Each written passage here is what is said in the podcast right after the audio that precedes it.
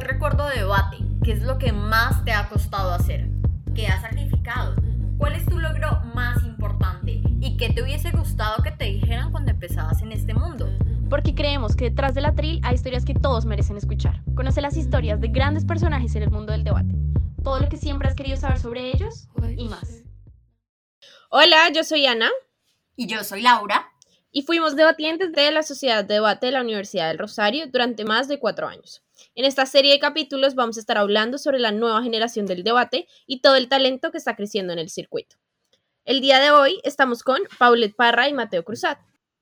Paulette hace parte del circuito de Ecuador, estudió o estudia ingeniería mecatrónica y empezó a debatir durante la pandemia. Y Mateo Cruzat es debatiente chileno, comenzó como escolar y también ha juzgado en varios torneos universitarios y muy pronto también empezará la universidad.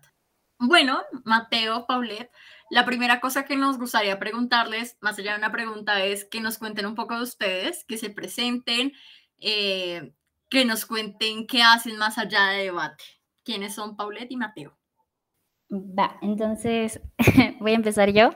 Eh, mi nombre es Jocelyn Paulette Parra Suárez. Soy ecuatoriana. Me gusta usar mi segundo nombre más que mi primer nombre porque siento que es eh, menos común. De hecho, no he encontrado otra Paulette en el circuito hasta ahora. no sé si Mateo conozca alguna o si Lau o Ana también pues conocen alguna. Estudio ingeniería mecatrónica. Estoy, pues, espero, a unos dos o tres meses de acabar. Eh, tengo 22 años y pues eso, no hago muchas cosas más allá de debate que estudiar y, y ya. Maravilloso. Yo soy Mateo, eh, Mateo Cruzat Uvilla. Eh, me gusta ocupar también el segundo apellido porque mi mamá me ha apoyado en todo y me ha acompañado a torneos y es bacán. tengo 18 años recién cumplidos, soy de Chile y no estoy estudiando nada ahora porque estoy esperando que me inviten a la universidad, pero si Dios quiere, ojalá entrar a estudiar Derecho en la Pontificia Universidad Católica de Chile. Eh, mi vida es estudiar, ver talleres de debate, debatir si es que se puede, y si no, estar estudiando para el colegio o la universidad o lo que sea. Y en verdad, mi vida ha sido los últimos años muy debate y muy dedicarme a esto, así que no tengo nada interesante que contarles, pero, pero sí. queremos preguntarles un poco acerca del circuito actual. Lau y yo dejamos de debatir hace ya como un par de años, dos quizás, como competitivamente en serio, o tres. Entonces no tenemos idea de cómo funciona actualmente el circuito. Queremos preguntarles que porfa lo describan, cuéntenos qué es lo que más les gusta, lo que menos les gusta del circuito ahora, qué creen que ha cambiado. Y también, no solamente el circuito internacional, sino su propio circuito nacional. Por si hay personas que no conocen el circuito ecuatoriano o el chileno, que les cuenten un poco de cómo son las dinámicas en sus propios países. Pues el circuito ecuatoriano, cuando yo entré, que creo que justo fue cuando ustedes se retiraron, porque fue hace dos años más o menos, em, e-, era pequeño, ¿no? Teníamos como tres o cuatro universidades que tenían sus sociedades y pues de la nada, una chica en mi universidad, que es Alison Tamayo, eh, pues había estado en, esas universidades que tenían sociedades de debate. Y dijo, ok, creo que ya es hora de crear una sociedad, un club de oratoria y debate en nuestra propia universidad. Eh, y comenzó a llamar gente. Y a mí me invitaron, fue como, ¿quieres entrar a escuchar un debate? Y yo me imaginaba como, qué extraño, ¿por qué la gente hace esto por diversión? O no sabía qué era, ¿no? O sea, me invitaron y dije, yo me imaginaba como un debate como político, como el de los presidentes. Y dije, ¿y qué pelean? Y así, porque en mi país, pues, los debates de los presidentes son muy graciosos, se gritan y, y se pelean y se insultan, entonces es terrible. Y yo decía, ¿esto lo van a hacer en la universidad? ok, voy a ir a reírme un ratito y pues acepté porque era pandemia, no había nada más que hacer. Y claro, de ahí me sorprendí el ver que era otra cosa súper distinta y que se preparaban y, que pues teníamos estos dos lados de, de, la moneda, ¿no? Y me pareció interesante y comencé a ir todos los días. Y poco a poco pues nuestro club comenzó a crecer y pues comenzamos a competir primero internamente en Ecuador. Era chiquito, entonces pues nos conocíamos todos. Eh, como el máximo exponente de debate en Ecuador era USFQ, eh, me acuerdo que era Martín Luna, y Sebas Jiménez. Eh, eran como, uff, los mejores oradores de Ecuador y nosotros los veíamos como, ah, yo quiero ser como ellos. Y pues ya pasó el tiempo y me acuerdo que tuve la oportunidad de debatir con Martín, tuve la oportunidad de debatir con Sebas y para mí era un sueño cumplido. Ya, yo ya me hacía uf, una campeona en debate solo por haber podido competir con Martín y así. Y ya después salimos al circuito internacional, que ahora creo que es muy unido, al menos yo pertenezco a algunos grupos de debate y y más que solo debate, hay un grupo, por ejemplo, en el que cuentan chismes o hacen bromas, y eso es muy, muy divertido. A mí me gusta mucho. Y, les piden recomendaciones de qué hago si es que no quiero hacer deberes, eh, recomienden animes, mandan fotos graciosas, me encanta, sí, a mí me encanta. Pero, pues obviamente, pues también debate, ¿no? Creo que eso se trató de recuperar porque después el grupo de, en el que yo participaba dejaron de debatir y ya las prácticas comenzaron a hacer torneos. Creo que esa es la principal diferencia, o bueno, no conocía el circuito antes, pero creo que esa es la principal diferencia ahora en pandemia. Como hay torneos cada semana, entonces ya no practicabas entre semanas, sino que las prácticas eran los torneos. Y por suerte los torneos eran gratuitos y podías entrar pues al que tú quieras y, eran los fines de semana, entonces yo podía competir sin ningún problema. Y, y, pues ya, yo no iba con una mentalidad de voy a ganar este torneo, sino, ah, es una práctica para mí. y así pues pasé estos dos años literalmente de pandemia eh, debatiendo, practicando para mí, hasta que pues el objetivo era se mude, ¿no? Y, ya en se mude, eh, pues en el primer se que participé, que fue en el, en el de Madrid 2020, eh, ahí ya conocí como más ese espíritu competitivo porque decía, tenemos que pasar el break y teníamos mucho miedo y nuestra sociedad era nueva y así y, y lo logramos y ya pues en el último se mudé, obtuvimos como un poquito más de, de reconocimiento y, y, para mí es eso, ¿no? Como una comunidad de amigos de bate ahora. Las prácticas son más los torneos y el objetivo competitivo se siente más en Semudo. A mí me pareció, o sea, me, me pasó muy parecido a Paulette, como yo en verdad al principio pensaba que no, creo que me pareció. No, sigo pensando lo mismo. Debaten con esto que es una tortura. Como yo no siento por qué la gente lo sigue haciendo. Pero a mí me entretiene, lo paso muy bien. Pero sigue siendo una tortura. Eh, yo no conozco Debate Chile, como por dos razones. Yo cuando existía Debate Chile yo estaba muy chiquitito. Eh, entonces lo que me acuerdo era de una rivalidad muy extrema entre Santiago y las regiones. Yo soy de Santiago. Eh, pero tampoco me acuerdo de torneos, porque nunca fui a un torneo de Chile, como en verdad fue muy random toda mi existencia y después como cuando empecé a cachar un poco, como a entender un poco, porque cachar en otros países significa cosas más groseras, em, cuando empecé a entender un poquito más de lo que era debate, debate Chile murió y las sociedades que eran como referentes se disolvieron, todas las personas se fueron de las sociedades, disolvieron las sociedades y las sociedades que quedaban eran dos, tres y no debatían. Yo vivo en Santiago, las sociedades que quedan eran de región, entonces yo nunca conocí Debate Chile, como nunca tuve un exponente de Chile, ni escolar, porque debate escolar había un torneo al que era como una vez al año, entonces como ibas una vez al año, donde apenas conocía gente. Y bueno, dato universitario que no conocí porque todo estaba disuelto. Y yo empecé a debatir cuando hubo debate universitario virtual, porque justo antes como hubo el Toddy. Yo tuve la gracia de que mi madre se rajó con los pasajes y nos llevó a Perú a mí y a mi dupla, que era una compañera de mi colegio, y debatimos en el Toddy 2020 como novatos. Eh, nos fue bien, como nosotros en verdad no sabíamos nada, era nuestro segundo torneo en BP, en verdad íbamos a dar pena, y nos fue muy bien, terminamos como en la final novata, dando pena en la final novata, pero llegamos a la final novata, y ahí en verdad empezamos a conocer, yo personalmente empecé a conocer como lo que era el debate universitario, y no simplemente universitario, sino que también internacional. Porque como no existía Debate Chile, la única persona que yo conocía de Debate Chile era Fabián, como se me hizo mucho más fácil encontrar amigues como en debate universitario internacional. Y cuando llegamos a la pandemia, se hicieron grupos de debate, como CDB o debates por cuarentena, pero CDB era como el principal en el que yo estaba, como un grupo que se hizo muy, muy unido como para pasar estas penas de cuarentena, donde uno se queda despierto como hasta las 5 de la mañana por los cambios de horario con esta gente.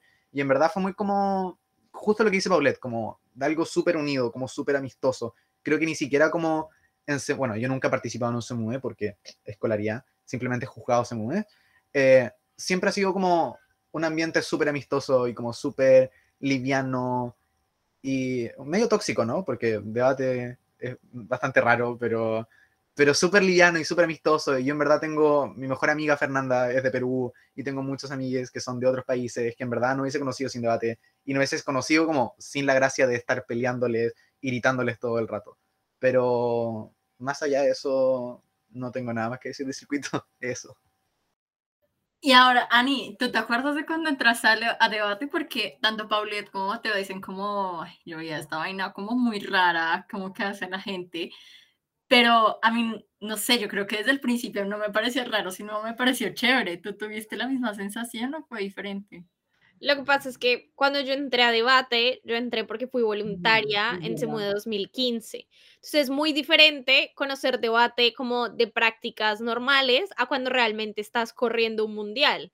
Entonces yo veía a la gente como venía un montón de gente de España, de México, y todos eran como muy cool y como con un círculo como muy de amigos y como gente que se veía súper guau. Entonces yo decía como, o sea, esta gente no solo es súper inteligente, sino que esto es muy chévere, o sea, yo quiero hacer esto. Obviamente sí me parecía muy raro y como tienes que ser muy ñoño para hacer esto, como que no es algo que la gente en su tiempo libre diga, wow, vamos a leer relaciones internacionales, pero sí era algo que se veía como muy chévere. Entonces cuando yo entré a debate sí era como lo raro, pero todo estaba como muy, con mucho glamour por SEMU de 2015.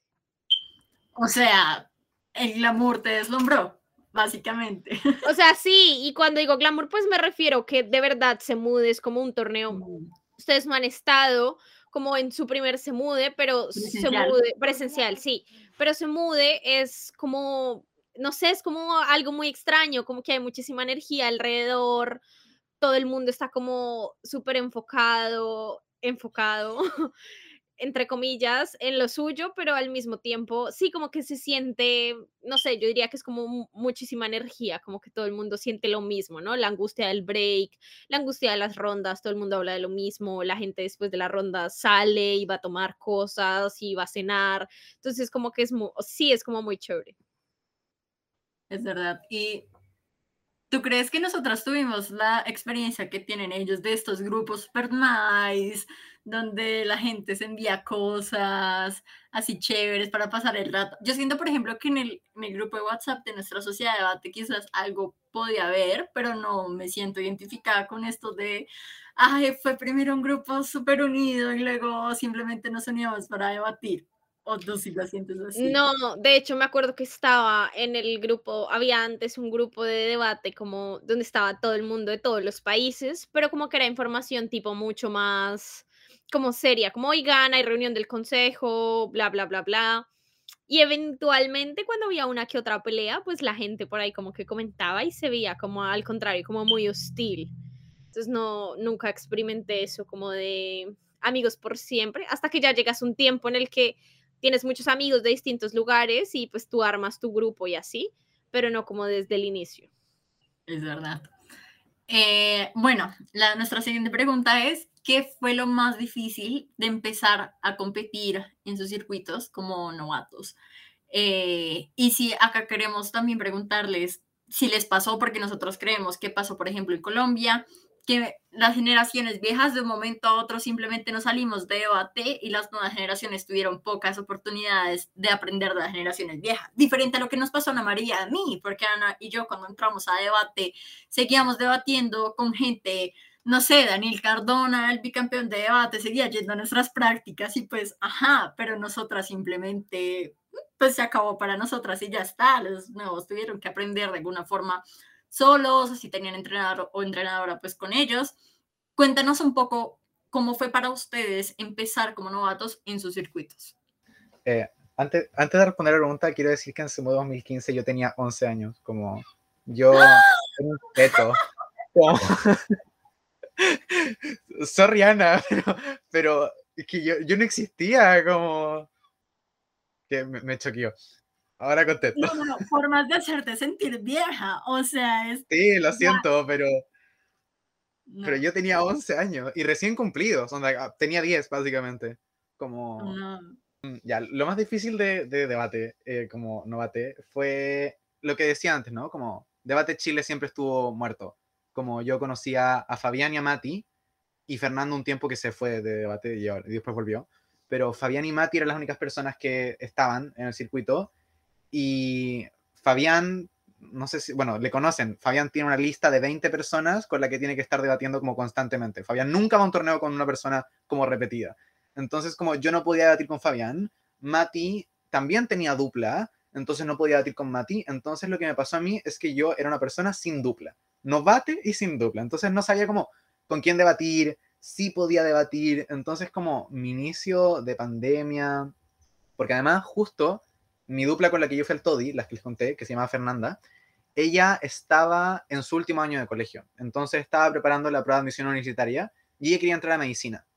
Eh, spoiler, lo logró, pero quería entrar a medicina, entonces tenía que estudiar mucho, entonces yo no podía debatir con ella. Entonces no tenía ni a mi dupla, no tenía a las únicas dos personas que conocía y me costó mucho encontrar duplas. Yo fui, no sé, te juro que estuve con todo el mundo, parecía prostituta del debate, hasta que me encontré como con Mauricio Jarufe, con él debatí muchos torneos, como tres, de hecho es como la incompatibilidad que tengo, y ahí empecé a hacer muchos amigos, como creo que ese inicio de pandemia, como, como de empezar a aprender y empezar a conocer como gente, fue lo que más me costó a mí, porque talleres hay millones, y como los amigos que yo tengo, como son súper como inteligentes. Entonces, como yo siempre les robaba información. Y de hecho, al Mundial de 2020, yo me metía a las salas de Marce y Tito.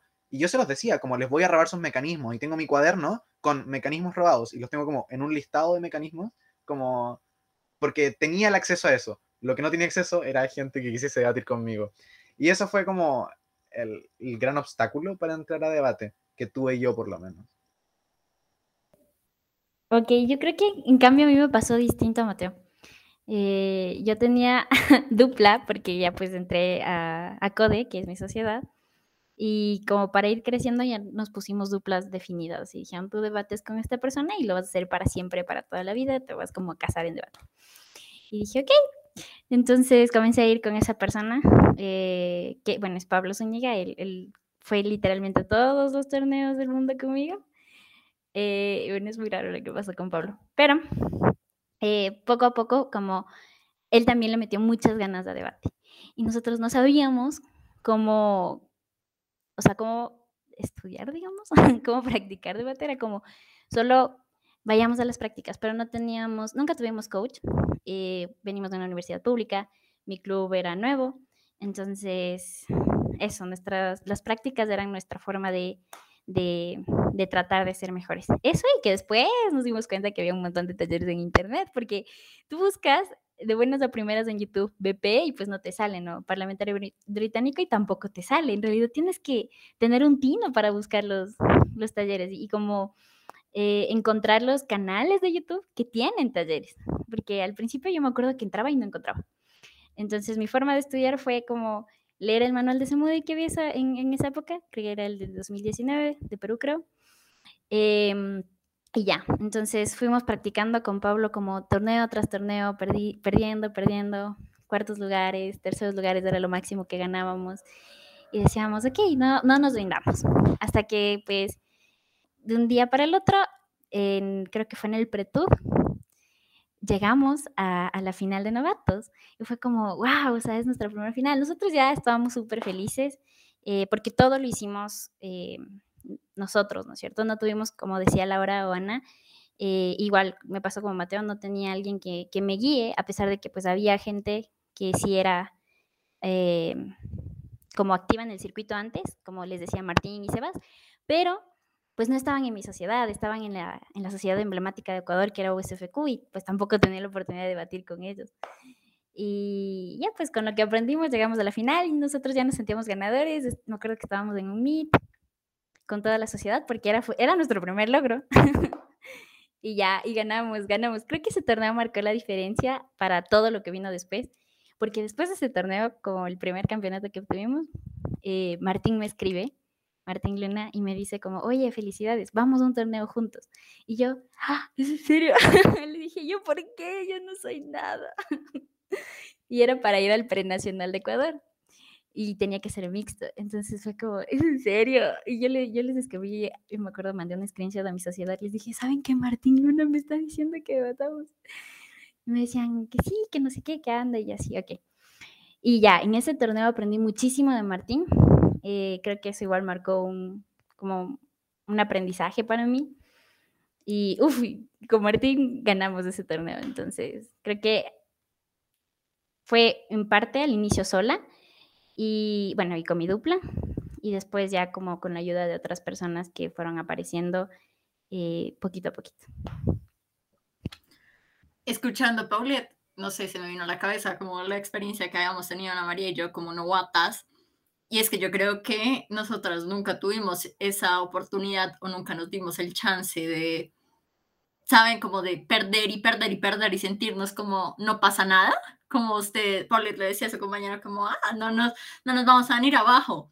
Yo creo que, claro, nosotras fuimos mucho más privilegiadas porque teníamos una entrenadora, teníamos acceso a muchísimas más cosas, pero precisamente por ser la sociedad de debate más grande de Colombia, porque habían sido campeones nacionales, campeones mundiales, pues así nosotras fuéramos novatas y nos estuviéramos enfrentando a nuestro primer nacional, si perdías, si perdías, no, no se sentía como, ay, es novata, es normal, como es normal que pierdas, sino es como, y nadie te lo dice, o sea, no es como que mi entrenadora me estuviera diciendo por qué estás perdiendo, no, nada de eso, pero tú misma te empiezas a decir como, pero ¿por qué? ¿No te pasó a ti, Ani?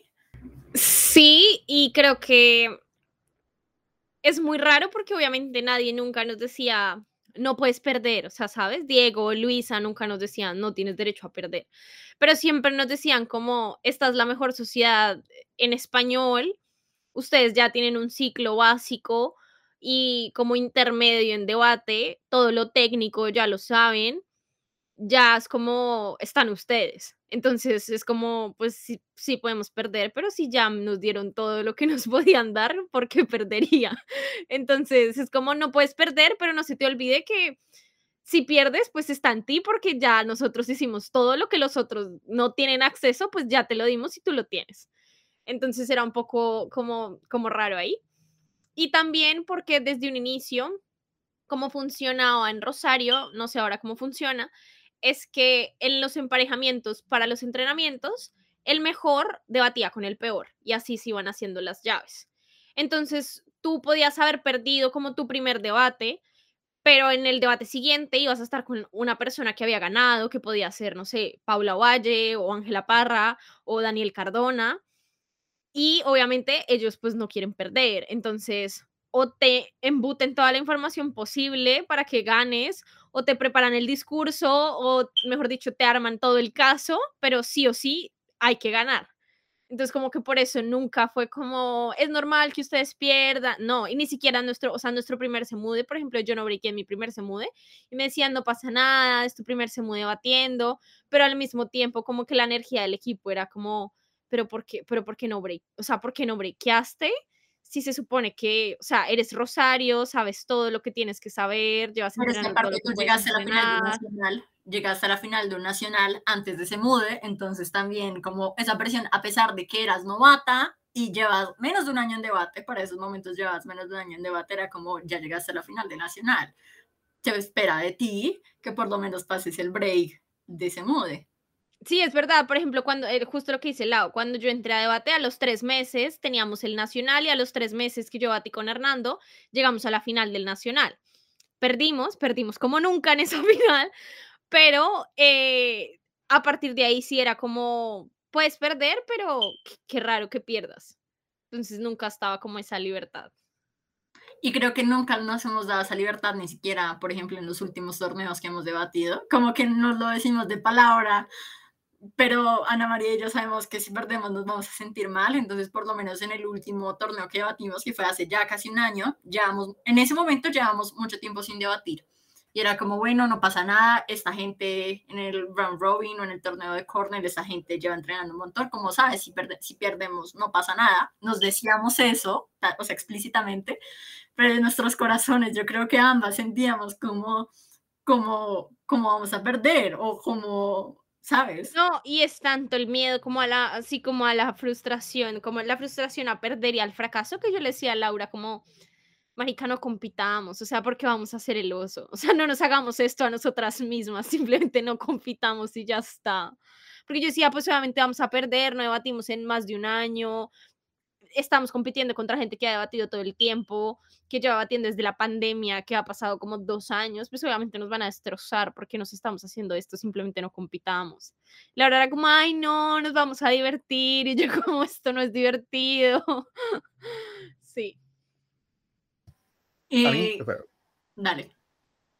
me pasaba lo mismo, pero al revés. Como yo me ponía esa misma carga. Como, como yo no tenía dupla, sentía como que si yo era como la persona que era cargada por alguien, me sentía mal por esa persona. Era como, por, por ejemplo, me acuerdo muy como fijamente con Mauricio. Como Mauricio, yo lo había visto en la final del Toddy, con un discursazo de 90 speaker points, y yo dando pena. primer torneo que fuimos juntos, mi cabeza pensaba constantemente como, si la cagas, te va a abandonar, como va a decir como no lleguemos a la próxima ronda y después vas a quedar sin dupla para siempre.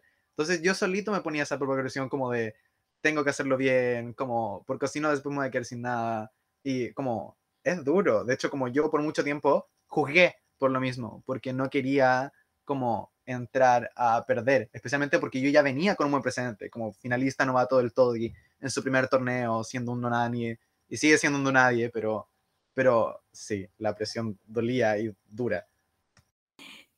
Es que a mí no me pasó eso. Es que nosotros decíamos eh, en la mente de Pablo y la mía, era como, somos mecatrónicos, no sabemos nada, ni siquiera sabemos nada de economía. Si, perdemos es porque ellos pues se preparan para eso. Nosotros, ahora, que les pongan a calcular un integral, esa era nuestra excusa. Nosotros, es que si estuviéramos calculando integrales, claro, ahí no nos ganan y así. Pero nosotros decíamos como, si perdemos no importa, ellos, ellos estudian eso, ellos literalmente. Más, nosotros cuando perdíamos y, y ya se supone que nos preparábamos porque comenzamos a estudiar economía y relaciones internacionales, y ya cuando perdíamos decíamos, seguíamos diciendo que no importa, ¿no? Y decíamos, estuvo mal juzgado, sí, de ley, es que cómo va a ganar esa cámara y le echábamos la culpa a los jueces. y nunca nos pusimos tanto esa presión de eh, tienes que ganar o algo, hasta se mude. O sea, el- todos los torneos nos decíamos eso. No importa si perdemos, no importa nada, es culpa de los jueces, no pasa nada, hasta se mude. De ahí no creo que sentía tanta esa presión, pero creo que en la generalidad sí es como feo también y se siente esa toxicidad de debate, como decía Mateo. No sé por qué lo hacemos, eh, somos su- supremamente raros, pero pues creo que aparte de debate, lo, lo bonito es las personas que conoces y los amigos. Creo que eso es lo que nos mantiene ahí. Bueno, y hablando de cosas eh, ya más bonitas, ¿qué sueños o cosas les quedan por hacer? eh, tanto en debate, o sea, puede ser como debate literal de quiero ganar este torneo o demás, tanto cosas relacionadas no directamente con debate competitivo. A ver, yo primero de nuevo. Eh, yo tengo mis metas súper claras, como han cambiado también con el tiempo. En un inicio era ganarse un mueve como debatiente y después ir a Worlds, como todo el mundo, como, pero después se fue como achicando, más en la realidad, en Chile no hay sociedades, no iba a pasar. Entonces, como mis sueños cambiaron como para el otro lado, que es como lo no competitivo. Y a mí, bueno, yo quiero creer que tengo estabilidad mental, pero tengo una mamá que es psicóloga. Entonces, ella, cuando era pequeño, me hacía clases de psicología. Y yo siento que eso es lo que le falta debate, como este lado como psicológico de las emociones de actor o de cómo funcionan las personas de verdad, que creo que en verdad son cosas que le faltan, como yo es algo que le he intentado dar a todas mis duplas, como de la mejor manera, y creo que es algo que me gustaría terminar de aprender bien, no voy a estudiar psicología, pero terminar de aprender bien para empezar dárselo al circuito, porque yo siento que el circuito me ha dado mucho más de lo que yo le he dado al circuito, y creo que eso es como mi misión, eh, no, mentira, pero como, ay, no sé cómo se dice, como mi camino ninja, ya, algo así. Eh, y si no es eso, como mi segunda opción, y, o sea, y lo que también quiero hacer, es ganar mejor juez de se mude, como, porque ya me rendí con debatir se mude, pero siento que juzgar se mueve y juzgar torneos en verdad es muy bonito. Yo era de los jueces que Paulette culpaba, lo admito, pero, pero lo pasaba bien y lo paso muy bien y siento que también ayuda a, a lo mismo, como retribuir un poco el circuito de todo lo que me han dado. Como porque siento que en mis lloradas de pandemia era la gente de debate que jugaba mongas conmigo la que me motivaba como a no morir. Entonces, como siento que es como darle un poquito a todo el circuito de lo que yo he aprendido para que el circuito pueda cumplir sus metas. Creo que es una misión muy poco autocentrada, no sé cómo se dice, pero esa es mi meta de debate. Y bueno, mi sueño ya en, en debate es como, creo que tengo dos. He logrado pequeñas cositas. em, e- en este momento voy a ser parte de la adjudicación de discursos en CEMU de 2022, que para mí ya es uf, un sueño. No se imaginan lo que recibí, o sea, esa llamada que recibí hace un año, creo que fue justo como hace un año de Sabrín. Y, y yo, de- yo le decía, yo, le- yo le dije a Sabrín, como, ¿yo? ¿Por qué yo? ¿Quién te dijo que yo? Le dije, ¿por qué pensaron en mí? Y me dijo, es que me recomendaron, eh, varias personas me dijeron que tu trabajo es muy bueno. Y yo así, llevaba creo que unos tres o cuatro torneos como adjudicación, eh, iba un año en debate y yo decía, pero hay un montón de gente mejor. Y, y pues gracias a eso, ahora tengo la oportunidad de trabajar en una parte del circuito que muchas veces es olvidada, que si bien no es debate y no es competitivo, creo que discursos es muy, muy, muy importante. Y se ha convertido en uf, una de, de mis principales... em, de mis principales objetivos, hacer que el circuito de discursos crezca, que cada vez más personas tengan este espacio para ser escuchadas, porque a diferencia de debate en, en discursos, no es como que te, te den un tema y tengas que hablar de ese tema, ¿no? Como de relaciones internacionales, estás hablando de Turkmenistán y tienes que hablar de eso, aunque no sepas. Sino que en discursos es mucho más flexible, puedes hablar de lo que tú quieras, lo que tú sientas, y tienes un espacio seguro, porque pues el círculo de debate es un círculo seguro, en su mayoría está equidad y todo. Em, un espacio seguro para ser escuchado. Y eso es sumamente bonito. Yo quiero que el circuito crezca, que se ha tomado más en serio. Por eso queremos estandarizar a discursos en CEMU de 2022. Es uno de mis objetivos. Y pues poco a poco hacer que sea tan fuerte y que cada vez eh, más personas de BP tengan este espacio para hablar en, discursos. Y lo segundo, en, creo que es igual otro objetivo que no tiene nada que ver con lo competitivo de debate, es eh, ya conocer a las personas que pues tuve la oportunidad de conocer en la virtualidad, eh, porque creo que es un sueño para mí. Eh, dos años que he compartido con gente que he visto así como los estoy viendo ustedes en pantallas, incluso ni siquiera he visto sus caras muchas veces, solo he escuchado sus voces. Y aún así tengo unas ganas increíbles de poder conocer a esas personas, porque lo siento, lo siento tan cercano. Eh, incluso creo que no había tenido tantas ganas ni de toparme con mis amigos de la universidad, como las ganas que tengo de conocer a las personas del circuito y de poder, no sé, darles un abrazo, decirles, wow, eres un crack, te admiro tanto. Eh, no sé, ir a tomar en Semude por ahí, salir a bailar, creo que es uno de, nuestros, de mis sueños. Eh, y eso, ¿no? Compartir con esas personas que tengo la oportunidad de conocer en virtualidad y que aún no conozco presencialmente. Ahora vamos con nuestra nueva sección de preguntas rápidas. Dale. Listo. Si pudieran migrar a otro circuito de debate, ¿cuál sería? ¿A otro circuito? ¿O otro como Ajá, tipo. inglés o chino? No, no, no necesariamente. Tipo, por ejemplo, nosotras entramos A. al circuito colombiano, pero por ejemplo nos gustaría, yo qué sé, debatir en el circuito mexicano. Pero si yo- ustedes quieren ir a China, súper bien. Mm. Adelante. Ah, yo no tengo preferencia, todos los circuitos son muy lindos. Me iría hasta el chileno por Mateo, pero Fabián y Mati, son unos cracks. Fernando también. Em, pero yo creo que me iría al mexicano solo por el máster. Yo no soy chistosa y quisiera aprender a ser chistosa. Y en máster mexicano creo que yo podría hacer eso. Mira, Yo creo que tendría ante dos, o el mexicano, por justo el meme, que es maravilloso, o me iría al peruano, porque conozco a mucha gente y son gente muy, muy bonita. Pero cualquiera de los dos me, me cae súper bien. Ok. Segunda, persona novata o nueva generación favorita. Mateo. yo quedando bien. Paulette, no me coquetees. Estamos en vivo. No se mude, hagan mi caso, voy a ganar mejor juez de se mude. Eh, la verdad es que no conozco muchos novatos ahorita, pero yo diría que no tengo un favorito, un- una favorita, una favorita. Eh, nada, yo diría que mis, mis novatos de mi sociedad, ¿no? Porque son los que me, escriben y me dicen, oye, hagamos esto y como que me admiran y ellos no me admiren, pero son súper lindos. Ellos tal vez. Ya, yo sí tengo novates favoritos porque ayudo a colegios en Perú. Eh, Lara de, de Perú, del Trener, yo la amo. Debatí con ella el, el MMD escolar de este año, o sea, del año pasado, del 2021, y lo ganamos y me enamoré de ella. Es bacán y tiene mucho futuro en debate. Bueno, y en verdad todos Trener son gente muy genial, pero sí. Ok.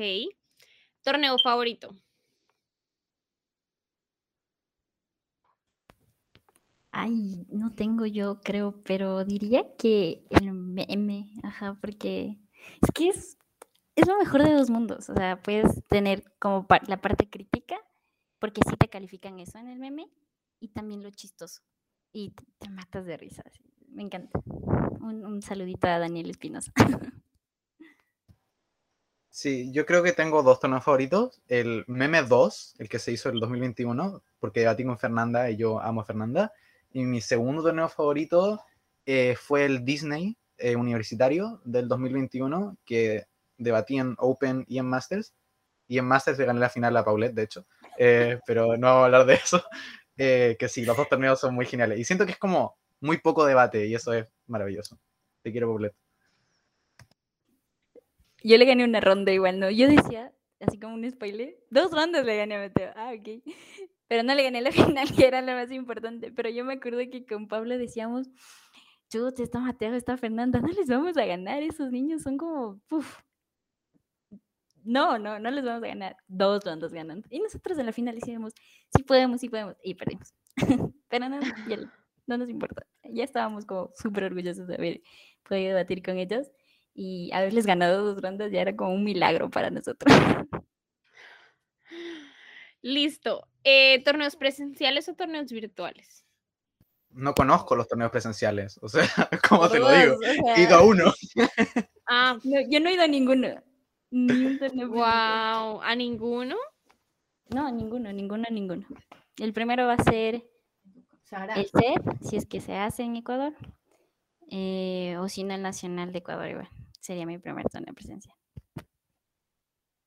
O sea, creo que, Oh. o sea, yo fui el Toddy, pero creo que si tuviese la experiencia de un torneo virtual como en persona, como poder ver a las personas, creo que te diría un presencial como full, pero, o sea, no tengo la experiencia, no te podría decir por sentado. Yo tampoco podría comparar. Así que diría virtuales, ¿no? Porque he vivido ahí. Ok. Eh, debatiente o ex debatiente internacional favorito. Yo puedo responder al tiro, sin duda Marcela. O sea, yo le hago un altar a Marcela, yo la amo demasiado. Y ella lo sabe, pero yo la adoro. Por favor, como etiquétala. Ah, como, mándenle esto para que le llegue. Sí, pero sí, Marcela. Marcela y Tito, yo los amo los dos. Yo no puedo responder eso. Es que em, he visto tantos talleres. eh, podría decir que Fabián, igual diría Marce, porque eh, Marce también ha estado ahí, como me dice. Yo a veces ni siquiera le pedía feedback y ella me decía, ¿quieres feedback para, para ayudarme? ¿no? Y es una hermosura. Eh, Fabián, porque igual cuando nos sentíamos en nuestro peor momento, Fabián nos dio consejos, es igual un amor de persona. Eh, uf, no, Fran, tú podría decir Logros Prem, o sea, todas las personas que hacen debate son increíbles, no podría escoger. Me encantaría haber podido decir eso en mi generación, que todas las personas que hacen debate son increíbles, pero no. Eh, y por último, top de personas más guapas. Yo, yo. eh, en el primer lugar, Laura, Mateo y Ana. En el segundo lugar, No, no, ah, no. mí- O sea, Paulette no se moja ni un poco, ni un poquito se moja, con nada, con ninguna pregunta. ¿qué significa eso? Tipo que no tomas ninguna posición, como. Sí, como que no te Ah, comprometes. ah, Sí, soy súper indecisa y, y soy bien cepilla. No sé si eso significa lo mismo en, en sus países, pero es como que complaciente, así. Eh, es que a mí en realidad me cae bien todo el mundo, les juro, no es, no es porque quiera. Pero es que no te caer bien. Son el top de final no personas les caigo guapas. bien, ¿no? Pero, a ver, chutas, ¿qué personas más guapas? Les puedo decir como. Ay, no sé. De, de, de Ecuador. A ver, no, yo creo que en el primer lugar estaría. Marcia y Amparo, porque me encantan, son, son guapísimas. Eh, y de ahí en el segundo lugar, no sé quién quiere decir un nombre igual. Podría poner como muchísimas personas, como Sebastián Iseta, Tío Márquez de la Plata. Ay, es que hay mucha gente guapa en debate, o sea, aparte de inteligentes, son súper guapos todos. y que son súper completos. Yo quisiera que mi, mi, mi futura pareja esté en debate. y ahora sí, ya no hablo porque me quemo yo solita. Dale, Mateo. Podrías haberle enviado un mensaje a esa persona, pero acabas de perder Sí. tu oportunidad. Está la oportunidad. Yo no quiero que mi futuro pareja esté en debate. Lo aclaro antes de decir mi top. Eh, y no es nada, no quiero romper pareja.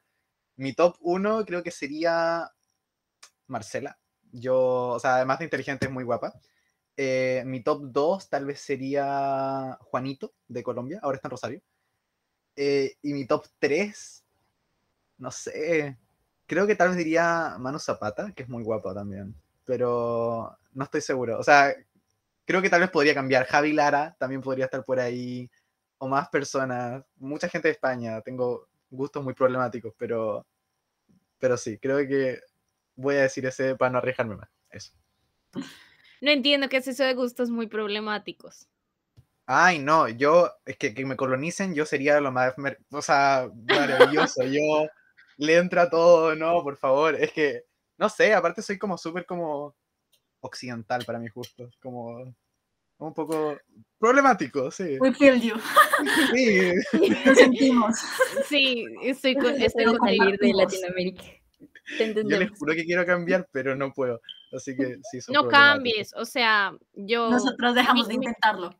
Ajá, mi novio es español y en comparación con mis parejas colombianas, sigo, sigo con España, o sea, me quedo ahí. Es que tienen todo, son- desde el acento, como hablan mejor, como enséñame a existir, por favor, como... Un saludo para la gente de España. Sí. Eh, bueno, chicos, antes de terminar, eh, nos pueden hacer una pregunta a Ana y a mí, la que ustedes quieran. Yo les quiero volver la pregunta. ¿Cuál es su novato favorito? Uf, esa es una gran pregunta. Es una gran pregunta porque no seguimos mucho el circuito de debate Sí, últimamente. o sea, pero muy, muy poco. o sea, muy poco vergonzoso. Entonces, uff. Ya, pero de cuando volvieron, como Round Robin o al Cornell Friend, creo. Como, ¿cuál fue la dupla que dejó como, wow, como simplemente como de debate, como que dijeron como, yo no quiero volver a encontrarme con esa persona. Que haya sido como nueva, ¿no? Como, no como Fabián, que ya le conocían al revés al derecho. Lo que pasa es que, por ejemplo, yo diría Mauricio y. mm, Vergara. y Vergara, pero porque cuando nosotras entramos no competíamos con ellos. Creo que cuando, no sé si uno de ellos fue a Semo de Perú, no me acuerdo. Entonces, como que para nosotros eran como relativamente nuevos. Ahorita 100% no son nada nuevos, Ujú. pero ese es el concepto en nuestras cabezas de nuevas generaciones. Mm.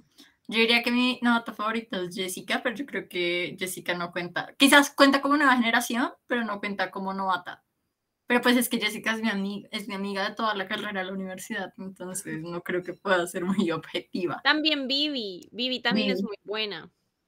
Y también, Cualquiera de Rosario siempre la va a estallar. siempre, siempre va a tener nuestra barra ahí.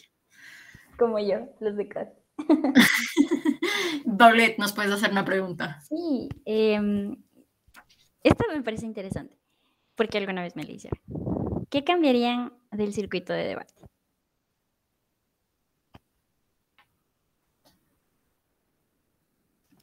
Uf, yo que cambiaría, Mm, cambiaría muchas cosas, pero creo que como un rasgo muy tóxico que tenemos en debate y es como como que nos cuesta mucho poner la línea en cuando algo se queda en competencia y algo no. O sea, somos súper buenos para decir, no, obviamente nos amamos, no pasa nada, salimos de la sala y todo bien.